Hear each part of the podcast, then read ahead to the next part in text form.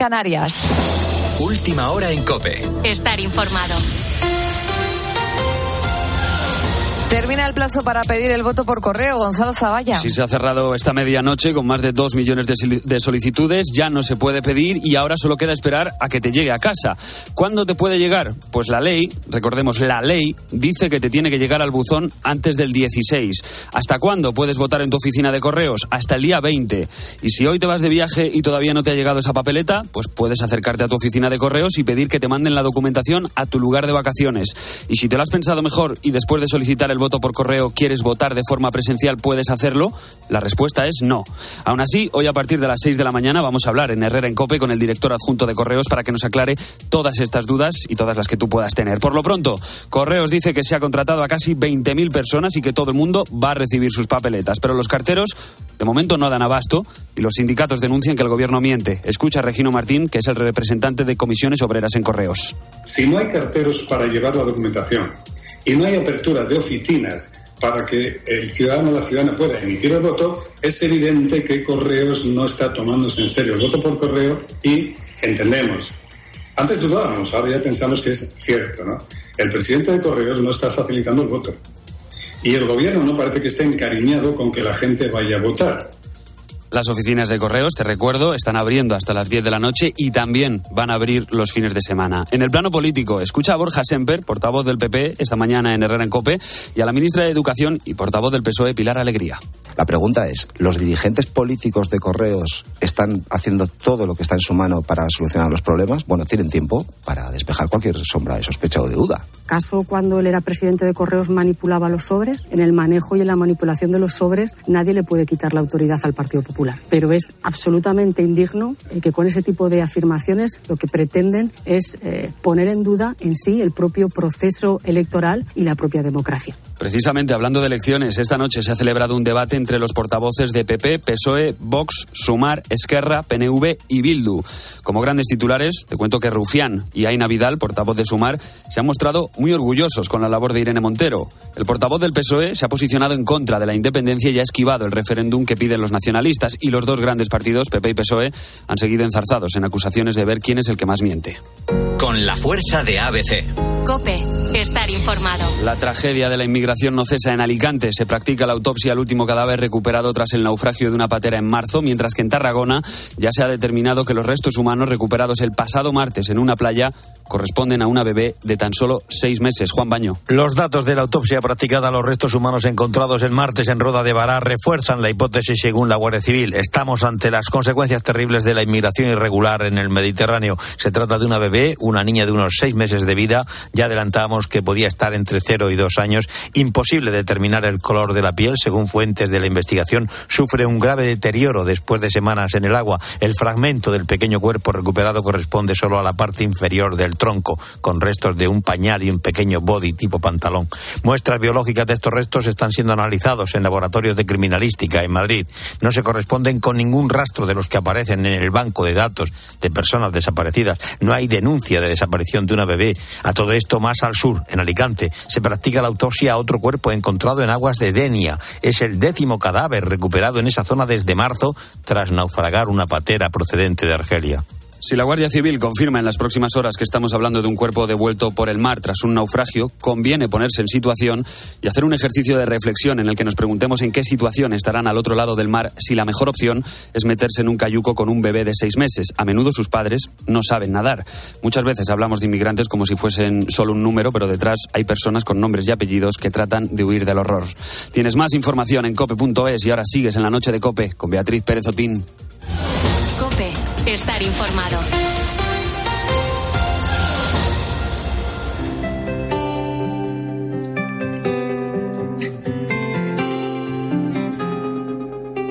Beatriz Pérez Otín. La noche. Cope, estar informado. Me ha pillado por sorpresa. Me da miedo que deshaga la maleta. Yo tenía tantos planes y en ninguno me cuadraba. Y de pronto mi vida se tambalea, me ha robado la atención y me hace perder la calma. Pero a ratos me devuelve a mi rutina y de nuevo amo tanto lo que a veces descuidaba. Menudo revolcón.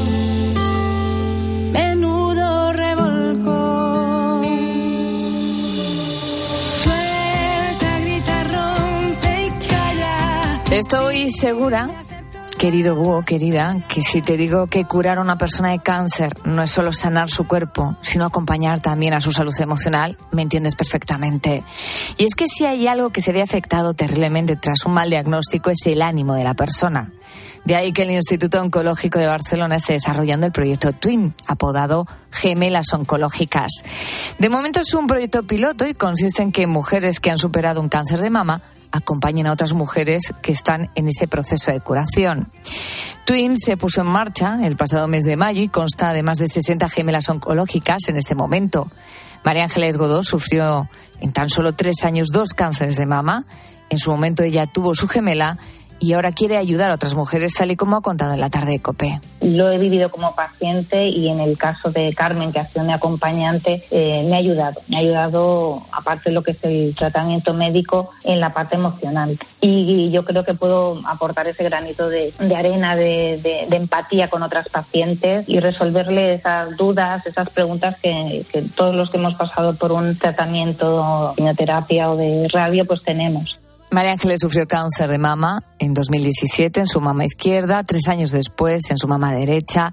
Como ha recordado en la tarde, tuvo que pasar por todo el proceso de quimioterapia durante la pandemia, en pleno confinamiento, sola. Por eso el papel de Carmen Aroa, su gemela oncológica, fue tan importante? La idea principal yo entiendo que sería el, acompañamiento también en, los tratamientos. Carmen y yo no, no fue posible porque yo justo empecé el tratamiento de quimio en marzo del 2020. Era justo el momento que nos confinaron. Entonces ella no me pudo acompañar. Realmente no me pudo acompañar ningún familiar porque tenía que acudir sola a, a los ciclos de quimio. Pero podíamos hacer videollamadas o por WhatsApp también nos comunicábamos.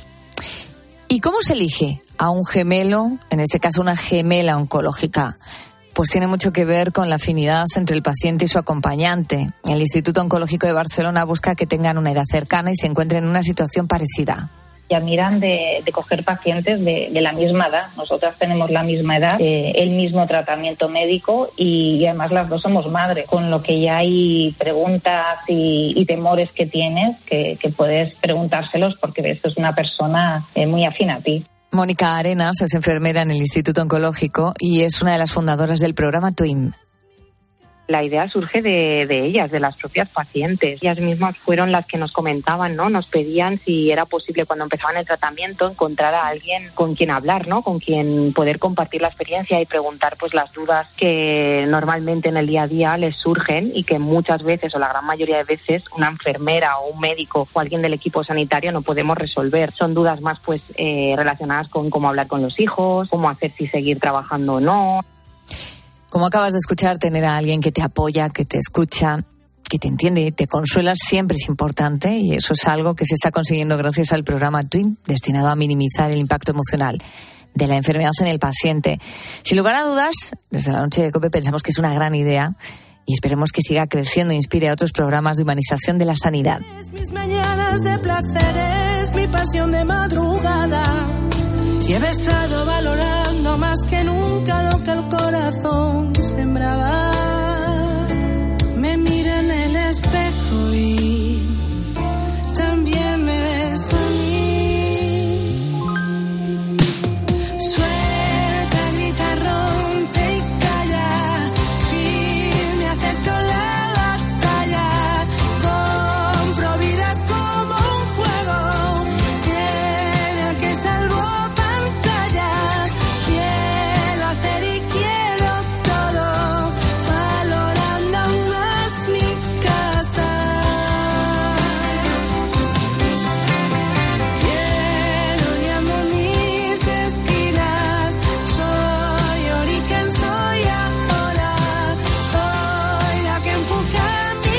Las 3 y 9 minutos, las 2 y 9 minutos si nos escuchas desde las Islas Canarias. Gracias por abrirnos las puertas de tu vida en la noche.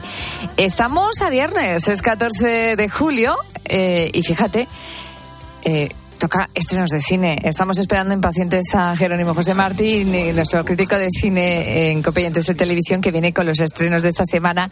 Y una de las películas es Misión Imposible. Ethan, ¿cuál es tu objetivo final?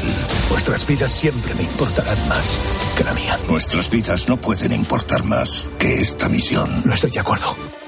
Misión Imposible, sentencia mortal 1, primera parte. Y de nuevo Tom Cruise eh, promete dejarnos sin aliento.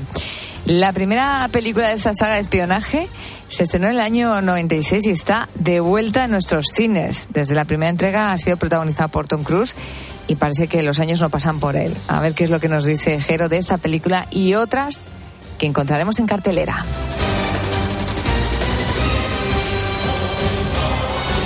Oye, que las vacaciones también están para ir al cine, digo yo, ¿no? Raúl Iñárez, buenas noches. Buenas noches, Beatriz. Pues sí, las vacaciones están para, vamos, para todo lo que quieras hacer, que para algo son, ¿no? Para disfrutarlas. Y nuestros oyentes lo que tienen que hacer es planificar eh, si, cómo serían sus vacaciones en el caso de tener que elegir entre una isla tropical exótica, pero que sufre de problemas medioambientales graves, eso sí, con todo pagado, con la pulserita en el hotel, con el desayuno, con todo, todo incluido, pero tienes la opción de, de la montaña. El destino montañoso, posiblemente privando, eso sí, a las comunidades locales de los ingresos económicos, pero un lugar fresquito, tranquilo y todo lo que nos trae la, la montaña. Puedes mandar tu nota de voz al 661 20 15 12 o escribirnos en nuestras redes sociales. En Facebook y Twitter somos arroba la noche de cope. Y ahora sí, ya está por aquí Jesús Devuelve, ya ha llegado y mira, mira qué nos dice. Vamos. Elijo la opción A claramente. Está muy bien defender la naturaleza, defender los animalitos y todas esas cosas que yo soy el primero que me gusta.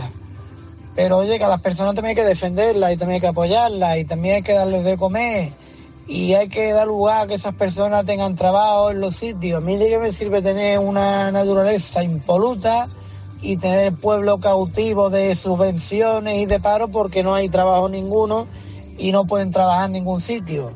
Hay que apoyar la economía. Lo tiene claro, ¿eh? Aquí cada uno va argumentando muy bien Es las que es lo que opciones decíamos que antes, eligen. argumentan muy bien sus opciones. ¿eh? Mira, también nos han hablado Jorge Espada y Juan Luis, que ellos prefieren la montaña. Creo que yo creo que tiraría para, para la montaña. No me convencería en exceso el hecho de, de contribuir a una causa así, aunque probablemente lo hagamos. Es complicado. Me quedo con la montaña, que es por hoy, hoy, la que por ahora parece ser que está en mejor circunstancia y soporta mejor lo que es eh, el paso del ser humano por ella. Y por último vamos a escuchar a María de Navarra. Yo siempre he sido más de playa, pero en esta ocasión elegiría el destino montañoso porque no creo que se le prive a las comunidades locales de ingresos económicos, sino que muchas veces cuando hacemos uso de la montaña en invierno para, por ejemplo, ir a esquiar, también le reportan a, esas, a esos pueblos más pequeñitos muchos beneficios que luego les ayuda para, eh, para soportar la, la economía el resto del año. Pues seguimos recibiendo vuestros mensajes en nuestro teléfono 661 20 15 12 y también en nuestras redes sociales, en Facebook y Twitter, donde somos arroba la noche de cope. venga nadie a darte a ti lecciones, tú que tienes corazones en los dedos. Que no te corten el baile, que no domen a la fiera, que lo hagas a tu manera en plena calle. En plena calle.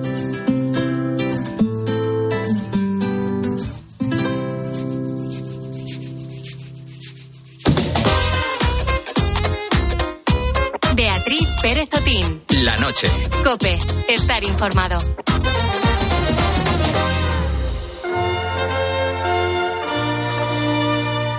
¿Y ahora qué? Ahora, Máster Universitario en Radio COPE, organizado por la Fundación COPE y la Universidad San Pablo CEU, con un año de prácticas remuneradas. Porque la radio en la que crees es la radio que te lleva donde está la noticia y en la que contarás tus propias historias junto a los comunicadores más escuchados. A esta hora repasamos claves informativas. Este edificio es la suma de un montón de historias. ¿Cuánto mismo, Máster Universitario en Radio COPE. La radio en la que crees es la radio que te hará crecer. Infórmate en fundacioncope.com y en el 91 828 39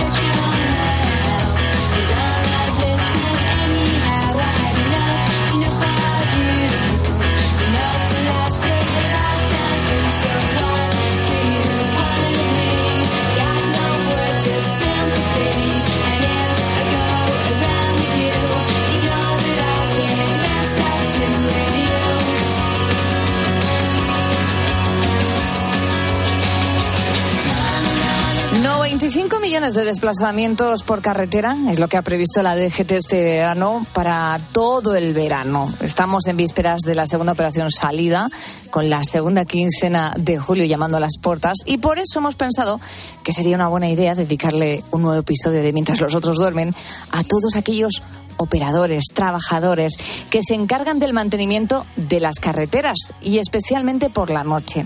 Quizá tú seas uno de ellos. Vamos a ver qué es lo que nos descubre un viernes más nuestro amigo Darío Novo sobre una nueva profesión que también se ejerce por la noche.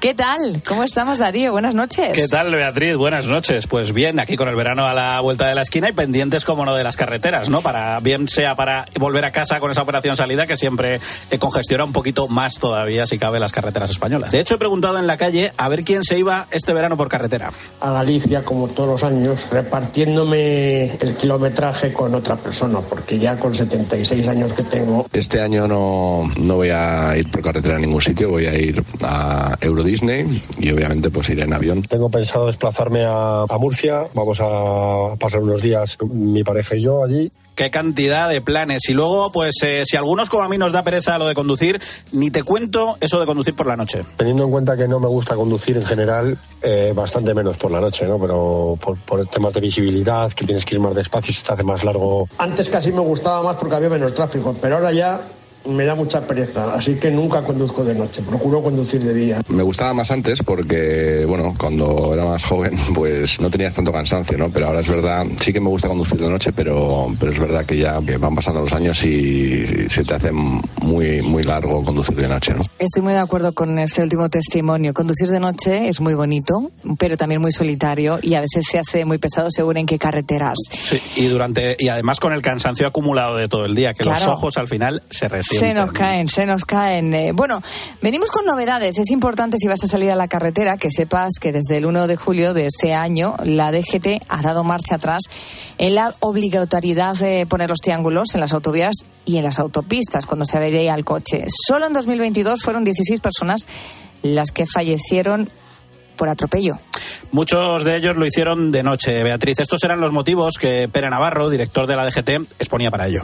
Uno de cada diez fallecidos en carretera es por atropello, lo cual llama la atención. Y en carretera tenemos, nos preocupa especialmente eh, aquellos que han bajado del coche por cualquier incidente. En autopista y en autovía no se debería bajar del coche porque hay mucho tráfico, porque va muy rápido y porque supone un riesgo cierto. Eso sí, Búho sigue llevándolos en el maletero los triángulos porque siguen y seguirán siendo obligatorios en las vías interurbanas. Tengo una chica y una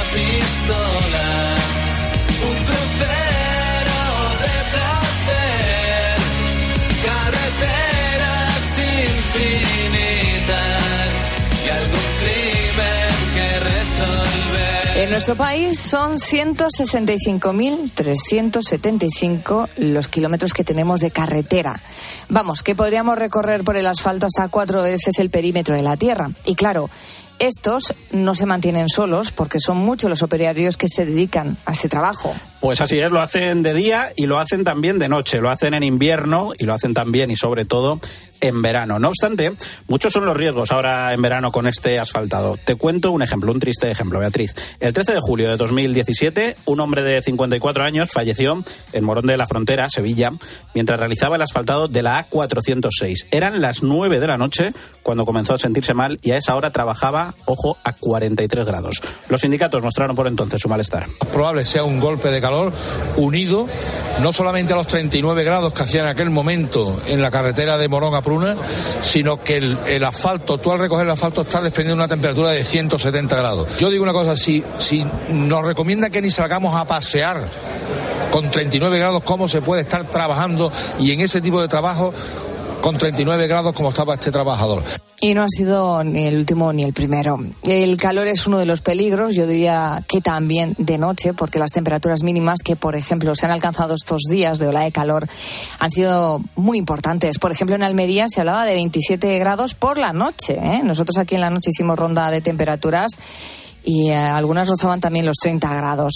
Por eso también eh, a esto hay que añadirle el peligro de, de estar en una carretera donde siguen transitando los coches y los camiones. Un peligro siempre existente. De hecho, el 31 de octubre del año pasado, trabajadores de carreteras se concentraron en Madrid y pedían, pues eso, una mayor seguridad. Martín fue uno de ellos y nos cuenta que día a día viven muchas situaciones de riesgo. apuntando toda la negligencia que pueda haber en la vía. En este caso suelen atender pues cosas que llaman el 112, Guardia Civil de Tráfico, eh, Policía Local, asistimos a accidentes, asistimos de objetos de la calzada. Yo que el riesgo que tenemos es el tráfico rodado. Nosotros por mucho que pongamos toda la señalización que tenemos que poner de señalización de obras, aún, aún así dependemos de, de lo que hace un conductor. Unas situaciones que se agravan por la noche, puesto que, como ya es habitual hablar cuando hablamos, valga la redundancia, en negativo en mientras los otros duermen, los problemas derivados cuando se va el sol vienen acompañados, pues en muchas ocasiones de alcohol, drogas, que en estos casos se traducen en accidentes de tráfico también con quienes están trabajando. El mayor problema es que vamos solos, que tenemos que atender cualquier tipo de incidencia y estás uno solo. Eso es lo, peor. Pues es el problema porque te puede pasar cualquier cosa. Igual que estamos atendiendo un accidente o en mitad de una curva tener retirado un animal o... Adiós al pánico práctico de habernos encontrado. Adiós al vértigo de vernos coincidiendo en el espacio. Adiós, adiós. Hemos conocido estas historias impactantes, enseguida te contamos más, pero vamos a adentrarnos un poco en el modelo de trabajo de estos operarios, porque la seguridad está regulada, ¿no, Darío? Pues sí, pero precisamente la manifestación de Madrid de la que te hablaba antes pedía mejores condiciones laborales, pero también mayores medidas de seguridad para los trabajadores de mantenimiento. Julián nos cuenta cuáles son las medidas de seguridad actuales. O sea, los EPIs sí que, sí que los llevamos. O sea, es decir, estamos en una obra con tráfico rodado. Entonces, bueno, ahí las medidas, por mucho que, que hacemos señalización luminosa, pero bueno, no dejamos de estar muy expuestos a- al atropello, claro. Esto de día, aunque nos preguntaríamos si de noche cambian mucho y no cambian demasiado, que digamos. Medidas especiales, no, lo único la- es lo que marca la norma, la norma vigente, que es la, la norma de carretera, la 8.3 eh, barra IC, que es del año 1989, eh, balizamiento luminoso, pero los trabajadores no, no llevamos ningún tipo de, de señal, digamos, preventiva. De todos modos, eh, pienso yo, querido Hugo, eh, Darío, que por desgracia estas medidas de seguridad, que son más bien de visibilización, poco tienen que ver, ¿no? O poco tienen que hacer si hay un accidente. Un coche a cierta velocidad es un arma letal. Efectivamente, la señalización corporal es importante, aunque parece que es escasa, pero lo prioritario es el balizamiento efectivo de las vías. Y yo me pregunto, ¿cómo se prepara un dispositivo así? Nos lo cuenta Juan, que trabaja en la A1, dependiente del Ministerio de Transportes, Movilidad y Agenda Urbana. que se prepara con un corte de carril y con sus correspondientes peligros. Hay que empezar eh, poniendo una señalización, hay que cruzar a la mediana para poner señales y luego hay que hay veces que se trabaja en la derecha y otras veces en la mediana, pues con el correspondiente peligro que hay se suma un poco más en las medianas porque hay que hacer una cuña de conos. Y en ese momento hay que tiene que estar una persona desviándote la circulación como mínimo. Un dispositivo que no deja de ser realizado en autovías y autopistas, en carreteras comarcales, que al final dependen de la Guardia Civil de Tráfico, pero ¿cómo se coordina esto con ellos? Para hacer los cortes de carril vamos solos. No hay guardia civil ni policía ni nada. Avisamos a pantallas. A pantallas que sí que es verdad que es guardia civil. Entonces ellos en, unas, eh, en unos luminosos pone corte carril izquierdo en el kilómetro tal hasta el kilómetro cual. Y es la, la única ayuda que tenemos. Pensaba yo que cuando nos acercamos a los núcleos urbanos, más grandes o más pequeños, la iluminación suele ser bastante potente.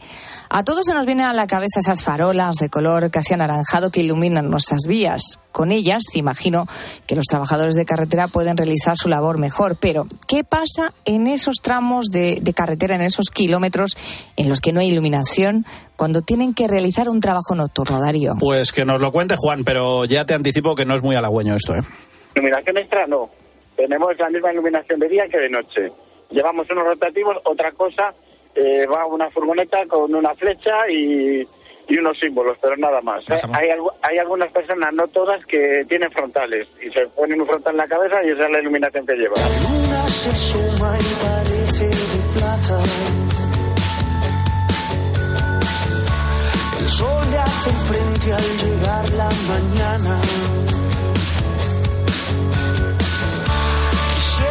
A ti también te ha pasado, seguro, querido Búho. Es imposible que cuando algún ser querido coge el coche, sobre todo de noche, te cueste conciliar el sueño. Dormimos siempre pendientes de esa llamada o de ese WhatsApp que nos diga, ya he llegado. Qué duro tiene que ser pensar en todas esas noches que por motivos laborales nuestro ser querido está en la carretera. Pues sí, vaya desde aquí nuestro agradecimiento a todos los conductores que nos estén escuchando. Pero sí, es complicadísimo para las familias, pero también para los que se van a trabajar. Así eran las primeras semanas de César trabajando en vigilancia de carreteras en la noche. Pues, eh, justo tenía yo una niña pequeña que tenía pues seis meses y bueno, pues siempre es un poco duro pues, trabajar de noche y más la zona que trabajo yo que es eh, la zona oeste de Madrid, sombría, o sea, de carreteras más solitarias, de más, sole- más soledad, ¿sabes? Y pues hombre, sí se piensa en la familia, claro, que te pueda pasar algo, Pues sí, muy duro, muy difícil y lo que todo esto conlleva, ¿no? Que no descansas ni de día, ni de noche, ni un día, ni otro. Pues sí, porque la vida sigue y por las mañanas, pues las personas que trabajamos de noche tenemos que dormir y hacer un montón de cosas. En este caso, además, entra en factor otro hándicap, el cansancio. El mantenimiento, como cualquier trabajo de construcción, es a menudo lapidario. A veces no se puede dormir de ese propio cansancio. Este trabajo es podar árboles, es eh, estar en la carretera, estar al sol. Eh, sí, hay veces que llegas tan cansado a casa que una de dos, o te duermes súper rápido o estás tan cansado que casi no tienes ganas de dormir y, y de las preocupaciones por el peligro de los coches. Y esto te sonará, Beatriz. ¿Qué me dices de la alimentación y el pequeño descanso, la parada para echar un cigarro que se decía antes, para estos trabajadores? Pues así es más o menos una noche en el asfalto. Yo tengo un poco de libertad pues de pararme un poco a la hora prácticamente que quiera, eh, pararme a lo mejor cinco minutos, pues bajarte a la furgoneta a fumar un cigarro o a, o mm, a estirar un poco las piernas. Vamos, yo tengo un poco de libertad sobre todo pues en eso, en la hora de, si tengo hambre, pues me puedo parar a comer, un bocata. Pues sin duda es un trabajo difícil, es un trabajo duro y tienen que asumir ciertos peligros. Desde aquí les vamos a mandar a todos ellos un gran abrazo. Este ha sido un nuevo episodio de Mientras los otros duermen, Darío. Qué bien. Déjame acabar con eso de para muestra un botón, porque normalmente muchos de los trabajos se transmiten de padres a hijos como una especie de continuación de estirpe, ¿no? Mira lo que cuentan estos trabajadores de mantenimiento de carreteras en horario nocturno cuando les hemos preguntado si querrían que sus hijos trabajasen el día de mañana en esto mismo. Sinceramente no, no, no, porque es un trabajo que es bastante duro, es bastante peligroso. No, para nada, para nada, ahora mismo no, no. No, no, ahora mismo, según está esto, no, muchísimo peligro, no, no lo consideran, no lo contemplan. Pues mira, ha sido tajante precisamente en esto que le preguntabas. Darío, antes de despedirnos, vamos a recordar tus redes sociales por si alguien quiere animarse y pedirte que hables de su profesión cuando los otros duermen, mientras los otros duermen. ¿A qué se dedican nuestros buitos por la noche? Pues eso, que nos lo cuenten a través de Instagram. La cuenta es arroba Darío Novo M. Ahí nos hacen llegar las sugerencias y por supuesto que nos pondremos en contacto con ellos. Y, fe- Pues- y felices vacaciones. Gracias, Qué gracias, envidia querido. qué envidia seguro que nos vemos enseguida, Seguro, Darío. seguro. Descansa tú también. Gracias, y buenas noches.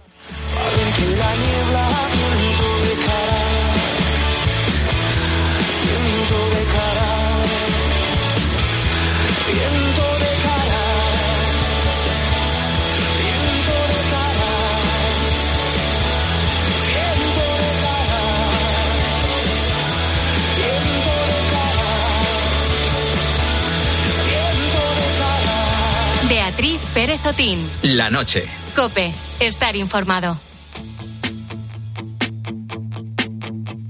Bebí, fumé, me enamoré, metí la pata, metí el pie, me di dos palos, medité, me di el abrazo y el café, me di un dolor de no sé qué, busqué la causa en internet, dice que voy a morirme de algo y que no es de la risa. Cuando me vaya que no no quiero flores, con todo lo caminado a mí no me han contado, yo me merezco la siesta. Y a mis amigos que no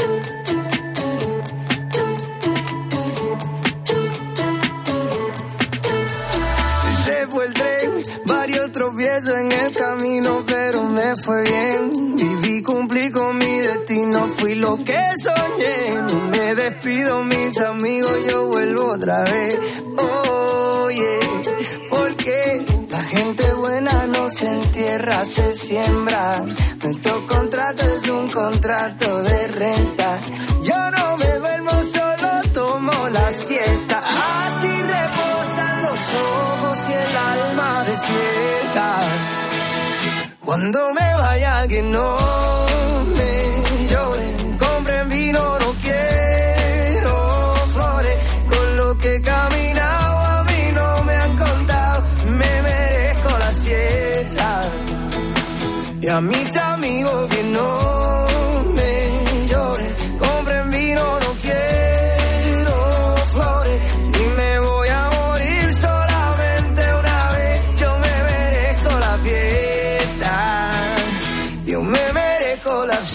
las 3.71 minutos, las 2 y 31 minutos. Estamos a viernes, es 14 de julio, Ecuador del mes de julio y nosotros pendientes de cómo estáis resolviendo el dilema de este viernes. Vamos con una nueva tanda de oyentes que se han animado a participar. Raúl Iñares, ¿qué cuentan los oyentes? Lo están resolviendo bien, Beatriz, lo están ¿Sí? resolviendo muy bien. Están mandando sus notas de voz al 661 20 15 12 y escribiéndonos en nuestras redes sociales, en Facebook y Twitter, arroba la noche de cope. Por ejemplo, David nos decía, me iría a la montaña tranquilito. No soy muy de playa y además ya fui muchos años a Ibiza al jaleo. Será la edad que ahora quiere tranquilidad. Claro, claro. El paso del tiempo también se nota, querido. Se nos nota Bueno, a todos. sí. Y ahora vamos a escuchar a María de Lepe y también a Asunción. Hola, buenas noches. Pues yo teniendo la playa a cinco minutos de mi casa, pues la verdad, yo de vacaciones me iría es a lo que no tengo, me iría a la montaña. Con el fresquito, tranquilita, sin ruido, sin aglomeraciones, nada, nada. La montaña. Pienso que me acabaría yendo a la montaña, porque lo que se busca normalmente cuando quieres ir a de vacaciones es la tranquilidad. Aunque bueno, eh, estas playas tropicales que se están destruyendo y que realmente pues están, se están utilizando para el, para el turismo nada más, eh, casi casi son cualquiera de nuestras pequeñas playas que antes eran una maravilla y ahora pues están completamente atestadas de gente. Eso es verdad. Es una reflexión que, que es muy, muy, pero que muy verdad. Y ya por último, Beatriz, vamos a escuchar a José Luis, que nos dice lo siguiente. Bueno, pues yo, nosotros somos más de playa. En mi familia somos más de playa, pero si puede ser playa que tampoco esté muy masificada ni muy explotada, mejor. Para eso hay que alejarse un poquito, ¿verdad? ¿No? Para encontrar una playa desierta, una playa virgen es más complicado, entonces tienes que ir un poco de las zonas turísticas. O conocer las calitas si eres de la zona. También, Claro también. que Yo no voy a dar pistas. bueno, los oyentes pueden seguir mandando ya sus notas de voz al 661 20 15 12 y escribiéndonos en nuestras redes sociales para este tramo final del programa. Than have to live in a storm like before. But goddamn,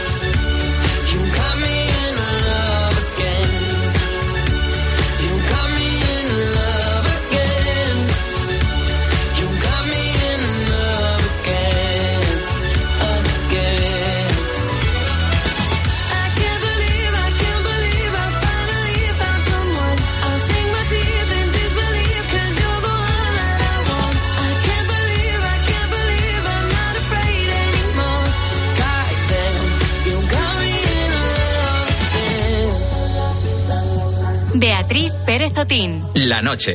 Cope. Estar informado. La de esta noche no tiene final. Dos horas confiando que no colgarán. Dichoso cartelito de completo está el local. Logré cruzar la puerta, diez duritos van. No me ponga delante ni tampoco detrás. Eterno en la pantalla está el visite nuestro bar.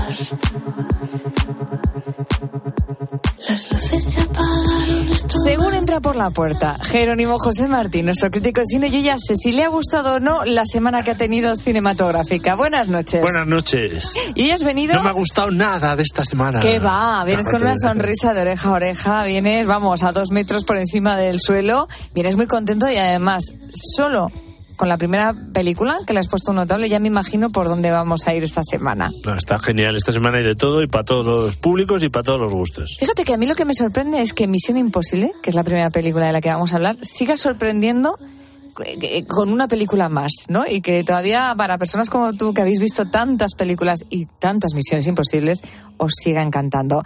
Empezamos con una de acción. Tom Cruise lleva la saga a un impactante, impactante más difícil todavía, como si fuera el circo. Misión Imposible, Sentencia Mortal, parte 1. Ethan, ¿cuál es tu objetivo final? Vuestras vidas siempre me importarán más que la mía. Nuestras vidas no pueden importar más que esta misión. No estoy de acuerdo. Dime una cosa. Porque Tom Cruise está estupendo, pero sigue haciendo en las Calla, no me escenas digas de... eso. Sí, sigue haciéndolas. ¿En Es que a serio? mí me deprime que esté él en plena forma con 61 años. ¿Qué? O sea, es increíble. O sea, ha ido sacando vídeos, el último hace tres días y tal, de, la, de una de la persecución en tren que es alucinante, pero es que ya sacó una de cuando se tira con la moto por un pico ahí de Suiza o de Austria. Se tiró 29 veces con la moto y, ¿Y no un era su paracaídas. doble? No, que va, era él. Y luego conduciendo en Roma con una mano esposada a la otra protagonista en un mini haciendo una secuencia de acción antológica. Esto es Misión Imposible, esto es el cine de acción, es una de las mejores películas de acción de toda la historia. Viva el cine en pantalla grande, porque esta sí que te llena, aquí quieres verlo, eh, como Dios manda, pero eso hay detrás un tipo llamado Tom Cruise que se deja la piel en cada película con 61 años y se lo pasa bomba él y el que se ha... so- 61 años. el que se ha hecho, sí, sí, por eso te digo que me deprimo muchísimo. Que, que se ha hecho muy amigo del director, que es de Christopher McQuarrie, eh, guionista, antes que director y productor, se están forrando juntos, eh, desde que él fue guionista de Valkyria, de Ujú. Al filo del mañana, y fue, claro, fue guionista de Tom Gunn Maverick, que está genial. Y entonces eh, hizo ya luego Misión Imposible como director, también hizo Jack Reacher, que fue también protagonizada por él. Y aquí es que ya tiene un dominio, que tiene un equipo que te mueres, han tardado mucho porque les afectó un poco la pandemia, pero es un pedazo de película eh, increíble. La mala además es inteligencia artificial, con lo cual controla a todos, es muy difícil, es el mejor, el peor eh, enemigo posible y tal. Es episódica, sí, porque ahora el cine de acción es como si fuesen videojuegos, va saltando de una pantalla a otra, pero en cada pantalla hay una secuencia que supera todo lo demás de esta saga y lo de todas las demás. Porque es que es increíble la potencia que tiene y como está rodado con él ahí jugándose el tipo, que además se ve, pues tiene más humor que otras veces y eso se agradece. Están ahí el personaje de Vin Reims y de Simon Pegg. eh, y luego ha ido metiendo también como más entidad todas las reflexiones eh, dramáticas del valor de cada vida, de la amistad, del trabajo en equipo. Que aquí van apareciendo antiguos colaboradores, algunos de los cuales eh, lo pasan mal, por decirlo así. No sé, no voy a hacer spoilers, pero hay humor, pero también hay tragedia. Entonces, está muy bien. O sea, ¿qué quieres que te diga? Las nuevas adquisiciones, Ailey Haldwell, está genial. Rebecca Ferguson y Vanessa Kirby, que ya estaban, lo hacen genial. Y el malo, que es Esai Morales, está estupendo. Con lo cual, y además se la juega también un poco como Tom Cruise, porque se ha, se ha picado con él y en alguna secuencia de acción eh, en un tren en concreto, pues también se la juega, ¿no? Son 156 minutos, pero parece la mitad, como ha dicho un crítico. De lo rápido que pasa, ¿no? Sí, sí, sí, se pasa todo. Y entonces estás deseando, como no acaba, porque era parte una, no acaba del todo, acaba La deja abierta al parcialmente, final. la deja abierta porque queda una segunda parte. Entonces es una llave que tiene dos partes. Ajá. La llave para dominarlos a todos, como dirían el Señor de los Anillos, por falta de la segunda parte. Bueno, pues vamos a cambiar ahora de género. Vamos con una para toda la familia. Eh, yo le he visto el tráiler el otro día que fui al cine y digo, oye, pues tiene que estar bien. Es una historia de amor, Ah, eso va a empezar, sí, sí. de amor imposible, aparentemente, ¿no? Claro. Es de Disney y es elemental. ¿Nunca has salido de Barrio Fuego? Lo siento, los elementos no se mezclan. ¿Por qué tiene que decirte nadie lo que puedes hacer con tu vida? He intentado seguir los pasos de mi padre, pero nunca me he preguntado qué quiero hacer yo. Un amor imposible, porque claro, es el- el- una historia de amor entre el fuego y el agua. Sí, una chica fuego Y un que se chico llama agua. Candela y un chico agua que se llama Nilo. Nilo, O sea. ¿eh? Y somos dos. Mira, mira, mira cómo dice. Pablo Alborán es el que ha hecho la canción aquí. Vamos a escucharla. Estoy, es- estoy enganchado toda la semana. Estoy haciendo para que llegue el. Porque va a ser candidata al Oscar, ya lo verás. ¿La el original, sí, Still the Show. Es muy buena. Tiene un toque así oriental. Somos dos, no importa nadie más. Tiene. Es muy relajante, como sí, ves, Su origen en un corto, ¿no? Y un corto que le han hecho largo. No, no sé si a lo mejor procede de un corto, es posible porque Peterson, que es el coreano, que está aquí en España, estuve Sí. con él, eh, ha hecho varios cortos, dirigió también el viaje de Arlo y viene precedida de Ay, un me corto. encantó el viaje Viene- de Arlo. Claro, viene precedida de un, de un corto que es, está pronunciado por el abuelo de App. Eh, ¿qué, eh, le pasa lo que pasa un poco con la película? Que está bien, pero que tú esperarías más con un personaje tan genial. Aquí la idea es buena porque es una ciudad elemento donde viven personajes de fuego, agua, tierra y aire.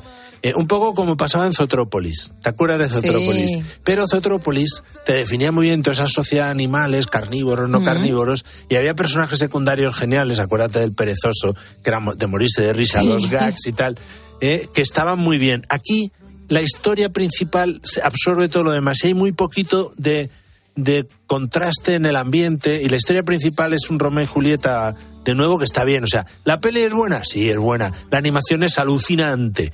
Porque, claro, el fuego y el agua son los más difíciles de animar. Son los elementos y, claro, aquí hacen unas cosas increíbles y juegan con un tema muy bonito que es que el amor puede permitir incluso que elementos imposibles acaban haciéndose compatibles, ¿no? Eh, vale, pues eso está muy bien. Pero le falta ese hervor en el guion que te haga menos o te haga más potente, ¿no? John Lasseter, el creador de, de Pixar, que algún día se aclarará por qué se fue o lo echaron, eh, no hubiese dado el ok a este guion. Le hubiese dado otra vuelta porque la idea era muy buena, pero le falta ese hervor, ese punto más que tienen las grandes películas de Pixar. Claro, son obras maestras, también es verdad, ¿no? Y luego los gags, salvo uno que tiene Nilo con, las, con una esponja, porque claro, el trauma infantil de Nilo es que fue absorbido por una esponja y le costó huir de ella. Tiene mucha gracia, ¿no? Pero eso, es, es una película impresionante por fuera, pero por dentro no tanto. El guion era, es manifiestamente mejorable, pero bueno, eh, son buenas noticias, o sea, es una gran película de, de Pixar y además menos liada con cosas políticamente correctas que otras. O sea que... Bueno, seguimos con historias de amor. En este caso vamos a hablar de una bella película china sobre un romance entre marginados. La película se llama El regreso de las golondrinas. Y esta banda sonora de Payman. Yadda- Yaddanian ¿Sí? es maravillosa, buenísima. Suena mucho porque es una película minimalista, que a veces eso es una crítica. Es maravillosa la música y es maravillosa la película. Yo creo que hace tiempo que no veía una película que pudiese decir es una obra maestra, pues casi sí. De ritmo lento, entiendo. Sí, ¿No? lentísimo. Es un poco a lo Zhang Yimou. Sí. ¿eh? a las películas, digamos, minimalistas de Zhang Yimou, que son obras maestras, El camino a casa, Ni uno menos, Amor bajo el espino, espigo- espino blanco. Eh, este se llama. Lee Ruijun, eh, que es un director chino, es la primera que hace aquí, tiene 40 años, hizo eh, Xiaji, Lao, Lutou y el resto las dejo porque si no me moriría al intentar decirlas. Y es un Sí. melodrama rural, es un pueblo perdido en la actualidad en China, con lo cual te da un retrato también de lo atrasado que está China en muchos aspectos, con una fotografía y una planificación magníficas. Es un aut- auténtico eh, tratado de cine, como lo hace una interpretación con una naturalidad apabullante. Y son dos personajes descartados del pueblo. Un pobrecillo que casi no habla, que está ahí con sus gallinas y su casita y tal, de adobes, y una chica que tiene problemas físicos y psíquicos supuestamente que los emparejan. Le dicen, bueno, va, y hacen una boda de compromiso las familias y empiezan una historia de amor entre los dos, mm, sacando adelante juntos la granja, que es maravillosa. O sea, es ese ideal del amor de querer al otro, de entregarte al otro, con todos sus defectos y todas sus cualidades, y tú también. Eh, con una complementariedad varón-mujer increíble, con, con una visión por, por, por- contraste de ese pueblo ya eh, apático que está tiranizado desde hace siglos, como es el pueblo chino, de esos nuevos dirigentes supuestamente com- comunistas que son más capitalistas que el tío más capitalista, lenta, maravillosa, tiene una secuencia con unos adobes que se están destruyendo eh, mientras está diluviando, que acaban ellos riéndose porque no pueden hacer nada por lo que está pasando, sensacional. O sea, me parece de las mejores películas de la década. O sea, eh, y la metáfora del regreso de las golondrinas al hogar va mucho más allá. O sea que aplausos al Festival de Valladolid del año pasado, que le dio la espiga de oro. Eh, porque realmente es una grandísima película. Como ves, una semana para Por eso he dicho que Este es entrabas muy gourmet. contento, muy contento hoy. Eh, voy a recordar, por si alguien se acaba de incorporar el título de esta película, eh, El regreso de las golondrinas. Vamos a ver, porque ahora cambiamos de género. Nos vamos a una de ciencia ficción. Los hermanos Pastor destruyen la ciudad condal. Bert Box, Barcelona. Está pasando en todas partes. ¡Ya vienen! ¡Tenemos que irnos! Lo que vas a ver no se puede explicar con palabras. No abras los ojos. Pase lo que pase, oigas lo que oigas, yo te protegeré. No abras los ojos, esto me ha recordado a lo contrario. Abre los ojos. Claro, sí, sí, ¿No? es así, es así. Va en esa línea y, a muchos les va a recordar también un lugar tranquilo, uno y dos, que es no hables en alto porque te oirán los extraterrestres. En esta distopía, los hermanos Alex y David Pastor deberíamos haber titulado Destruyen otra vez la ciudad condal, porque ya lo hicieron en los últimos días. Eh, esta en concreto es como una especie de spin-off de A Ciegas de Susan Bier, basada también en la novela de Josh eh, Malerman, y tiene eso, un toque de un lugar tranquilo, mezclado con el incidente Shyamalan, porque es unas apariciones que hay que cuando abres los ojos y las miras te suicidas. Ay. Y entonces sale tu alma y la absorben y tal. Es como.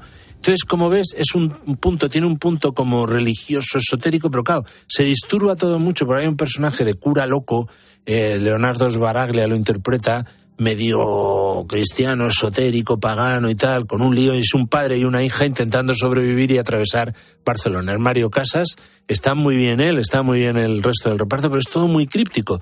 De pronto entra la física cuántica, cu- cuando parece que se está metiendo con la religión en general, aparece la física cuántica como aparecieron los midiclorianos en Ujú. Star Wars, el nivel en sangre, eh, en fin, y acaba siendo un poquito aburrida. O sea, la puesta en escena, la secuencia de acción, eh, y las violentas y tal, está muy bien rodada porque ellos dos ruedan muy bien, pero mm, le falta un hervor, ¿no? Es una producción de Netflix. Netflix esta semana ha tenido malas noticias, la ha adelantado Prime Video, y a veces pasa un poco que le falta eso, el redondear buenas producciones como esta, con un guion mejor y con un concepto, digamos, más abierto, no solo al gran público, sino a la gente más sencilla, porque es muy críptica la película al final. Bueno, vamos a rebajar un poco la tensión, ¿eh? Aquí me has dado una de las que no me, me va mucho, pero bueno, hay para todos los gustos y ahora vamos con una de la media. Hacía días que no hablábamos de Eva Longoria. Eva Longoria exalta lo hispano en una fresca odisea real. La película se llama Flaming Hot, la historia de los chetos picantes. Tengo una idea. Patatas picantes. Lo cambiarán todo. Podría salvar nuestra fábrica. El mercado hispano no se puede ignorar.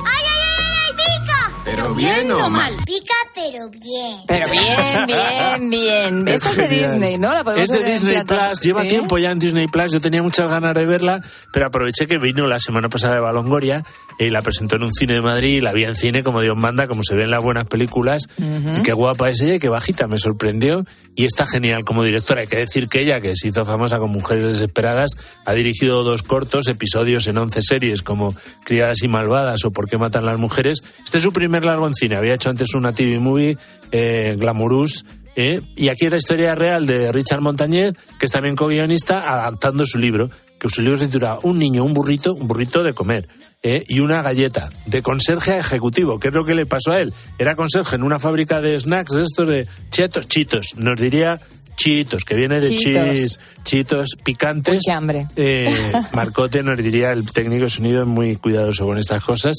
Eh, y es una historia de superación genial porque es un matrimonio hispano católico, super, tiene una fe de estas que encomiendan mucho, pero lo están pasando fatal, los niños son de morirse de risa y tiene una visión de la empresa capitalista de elogiar el trabajo bien hecho de un CEO, en este caso, a lo mejor está idealizado, eh, Roger Enrico, que lo interpreta a Tony Shalhoub, eh, que en fin, se da cuenta del valor que tiene este conserje y, del dinero que les va a dar también con esa con ese chito que nos- por cierto nos invitaron en el cine y pican bastante pero están bastante buenos te vas acostumbrando narra en primera persona ha sido criticado por eso pero a mí me ha gustado bastante me he reído bastante es preciosa la visión que da de las relaciones mm, varón-mujer también de la complementariedad, muy en plan Frank Capra, ¿no?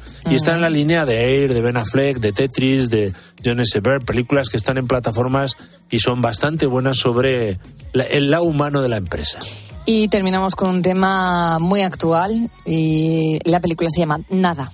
Somos todos como peones jugando una partida. Fingimos que lo importante no nos importa y que nos importa lo que no tiene ninguna importancia. Lo que tenemos que hacer es demostrarle que hay cosas que sí que importan, cosas reales. Hablamos de una película danesa, se llama Nada, es una desoladora tragedia sobre el nihilismo de tantos adolescentes. Tremendo, tienen 14 años y el profesor Pena. les dice en clase, eh, ¿qué queréis ser de mayores? Y uno se levanta y dice, no tiene ningún sentido esta clase, no tiene ningún sentido nada. Yo paso de seguir en clase y me voy a subir a un árbol, que es lo que me apetece. Se sube a un árbol y quedan conmovidos tanto los demás que dicen, tenemos que hacer algo para demostrarle a este chaval que hay cosas que valen la pena.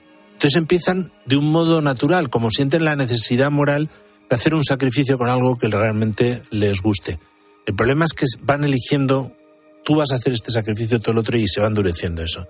Hasta ofrecer de un modo como si fuese naturalmente surgiendo una religión, una religión pagana terrible, pues actos que son realmente durísimos y crueles y con cosas que no tienen sentido, todo para llenar su vacío interior, el sinsentido existencial que tienen, lo que llamarían, eh, según un documental maravilloso francés, las primeras soledades. Chavales de 14 y chavales de 15 años que no quieren vivir, que no tienen ningún sentido, que tienen que buscarlo, ¿no? Es tremendo, los padres ni se enteran, el final es incomodísimo e interesante. Es una película muy de cineforum, muy de, de que a lo mejor aconsejarían algunos padres ciertos psiquiatras que están súper preocupados con el índice de suicidios juveniles que hay en todo el mundo, Tremendo, occidental sí, sobre todo. Un problema Entonces, importante tenemos. es una película, claro, ¿a quién se la aconsejas? Pues no lo sé, pero a mí me ha parecido interesante, me ha parecido dura O sea, porque le falta trascendencia. a padres, a y tal, profesores. eh, y a psiquiatras que la pueden aconsejar en algún caso para decir, mira, entérate de que son chavales que no tienen ningún referente moral ni ético, no saben a qué agarrarse. Es terrible, realmente es terrible y es una crítica a los padres y a los demás que estamos permitiendo a lo mejor una sociedad sin esos referentes que están haciendo un daño terrible a las generaciones más jóvenes. ¿no? Terminamos con lo que nos propone 13 Televisión, el último pistolero. Bueno, esta es una gozada de, Dion Se- de Don Siegel, es la última película de John Wayne como actor, el regreso del héroe a su hogar, además rodeado de Loren Bacall, James Stewart, Ron Howard de niño, el que luego dirigió Una mente maravillosa. Están geniales todos, fue nominada al mejor director artístico. Es una, esta la echamos el domingo a las 20.45, pero es que eh, hoy viernes empezamos con La Conquista al Oeste, que es un peliculón de John Ford, Henry Hathaway y George Marshall, están todos ahí con una banda sonora impresionante. Eh, y luego el sábado tenemos también Los Rebeldes de Shanghái para echarnos unas risas con Jackie Chan y Owen- Wilson, El Jinete Púrpura con Ed Harris, Maverick con Mel Gibson y Jodie Foster, Arma Letal 3 con Mel Gibson y Danny Glover. Y luego en cine español de Orejo Solís López Vázquez una muy apropiada, 40 grados a la sombra de Mariano Zores con Landa y Antonio Zores también, o sea, unas risas. Y luego Cuidado con las señoras, también muy actual, eh, de Julio Bux. ¿Eh? Eh, y luego el domingo tenemos, eh, digo, también tres buenos westerns, El largo, no, el largo camino a casa, eh, con Sissy Spacek y. Richard Pierce, Ladrones de trenes de Bar Kennedy y Ar, el caballero templario. O sea que una programación muy variada y para todos los gustos. Pues hasta aquí nuestro espacio de cine, como cada semana, de la mano de Jerónimo José Martín. Eh, tenemos, ¿Tienes mucho curro para esta semana? Esta semana que viene hay menos estrenos importantes, pero hay alguno muy potente. Por ejemplo, el de Christopher Nolan, eh, Oppenheimer, que promete ser potente, por lo menos, y será discutido también probablemente. Hombre, Nolan siempre. Nolan siempre, Nolan siempre. Gracias, Jero. Gracias a ti. Feliz semana.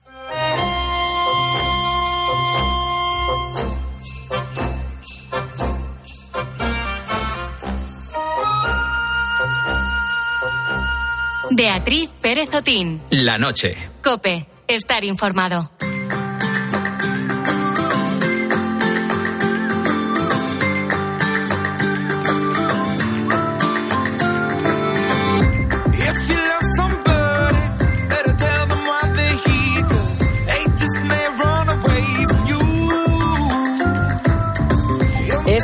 En el último tramo de la noche, cerquita ya de las 4 las 3 en Canarias. Enseguida llega Carlos Moreno, el pulpo, con todos sus ponedores. Y como ya sabes, siempre eres tú, querido búho, quien cierra el programa, quien pone el broche de oro. Hoy es viernes y los viernes toca Dilema. Raúl Iñares, buenas noches. Buenas noches, Beatriz. Pues vamos con el dilema. El dilema de hoy eh, te pone en esta situación. Estás planificando tus próximas vacaciones y tienes la opción de elegir entre dos destinos turísticos. El primero es una isla tropical exótica, pero que claro, con el turismo sufre de problemas medioambientales graves, deforestación, destrucción de arrecifes. Y el segundo es un lugar pintoresco en las montañas con un entorno natural intacto y una rica biodiversidad. Entonces tienes que elegir. Eliges la isla tropical y sigues contribuyendo a este daño ambiental, Eh, pero con la pulserita del todo incluido. Por supuesto. ¿No? Claro, va a estar- van a estar como reyes, ¿no? Algo tiene que llevar, claro. o también tienes el destino montañoso, posiblemente privando en este caso a las comunidades locales de ingresos económicos. En fin, que hemos recibido los mensajes de nuestros oyentes durante todo el programa y vamos con esto que nos dice Loli. Ella prefiere montaña, de hecho nos dice, por suerte tengo una casa en un parque natural que se llama Sierra Espuña y si Dios quiere nos iremos a pasar allí unos días que hace mucho más fresco que en Murcia, así que ya ves, Loli prefiere montaña porque quiere escapar del calor. Mm. Bueno, Así bien, que aquí bien. ya no hay ya no hay tu tía. No hay dilema. No hay dilema. Ella prefiere montaña. Y también nos han hablado Ángel y María Jesús, que al igual que Loli, les gusta más la montaña. Desde luego, la primera, la isla, no iría para evitar la total desintegración ya de, del medio natural que hay allí. Así que con dolor de mi corazón elegiría la segunda opción. Ese enclave natural que prácticamente es virgen. A ver, yo me iría a la montaña, con los ojitos cerrados, porque me gusta más, aire libre, más... Sí, sí, a la montaña, elijo la montaña. Ha tenido mucho éxito la montaña hoy, ¿eh? Ha tenido mucho éxito la montaña. Bueno, es que también son muy solidarios y dicen, no vamos a contribuir no a, a destrozar más el entorno natural de esa isla tropical. A lo mismo es que no estaba bien planteado el dilema y no había dilema, ¿no? Y todos hemos tirado para el monte con es las que cabras. fíjate tú que a mí casi me gusta más la, la playa, ¿eh? Sí, tú te hubieras ido. Es que yo siendo vacaciones a mí me gusta la, la playita, pero, pero bueno. Se ve que a los oyentes les ha gustado más la, la montaña, así Hay que gusto nada. para todos. Hay gusto para todos y el dilema de hoy pues ha ganado claramente la, la montaña. Raúl Iñares, muchísimas gracias esta noche y por estas semanas que hemos compartido. Me tengo que despedir de ti hasta mi ¿A vuelta de las vas? ¿A la vacaciones. montaña o a la playa? Me voy a la playa. Pero luego me voy también a la montaña. Tengo una de cal y una de arena. Ah, bueno. Bueno, como vivo en la montaña, pues también un poco por variar. Claro, por ¿no? variar un hay que poco. bajar, hay que Disfruta bajar mucho las vacaciones, la. Sí, muchísimas gracias. A partir del lunes, Sí. Carlos Márquez se pone al frente de la noche de COPE. Continuará Raúl Liñares muy pendiente de todos los buitos, planteando cuestiones, preguntas, dilemas, lo que haga falta y atendiendo a vuestras demandas. Y qué decirte, que para mí ha sido un auténtico placer haber estado una temporada más a tu lado que me siento muy agradecida por vuestra fidelidad, por la compañía que también nos hacéis a nosotros, ¿eh? porque esto es bidireccional y que os deseo a todos unas felices vacaciones que os las merecéis.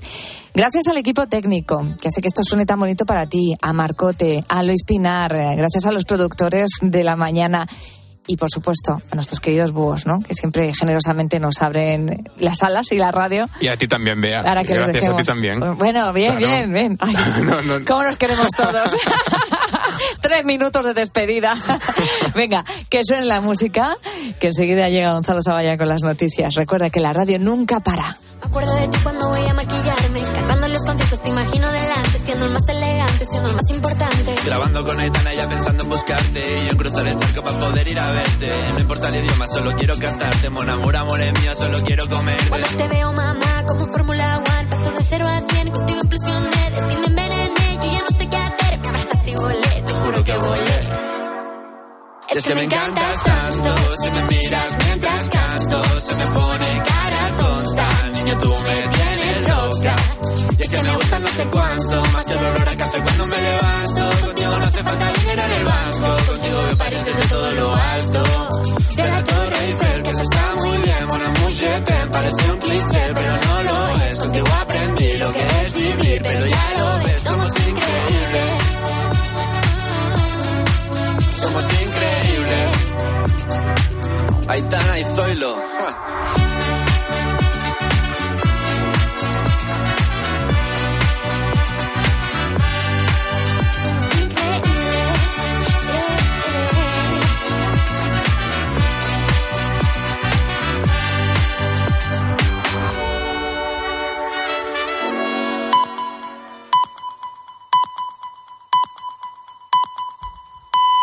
Llegamos a las 4, las 3.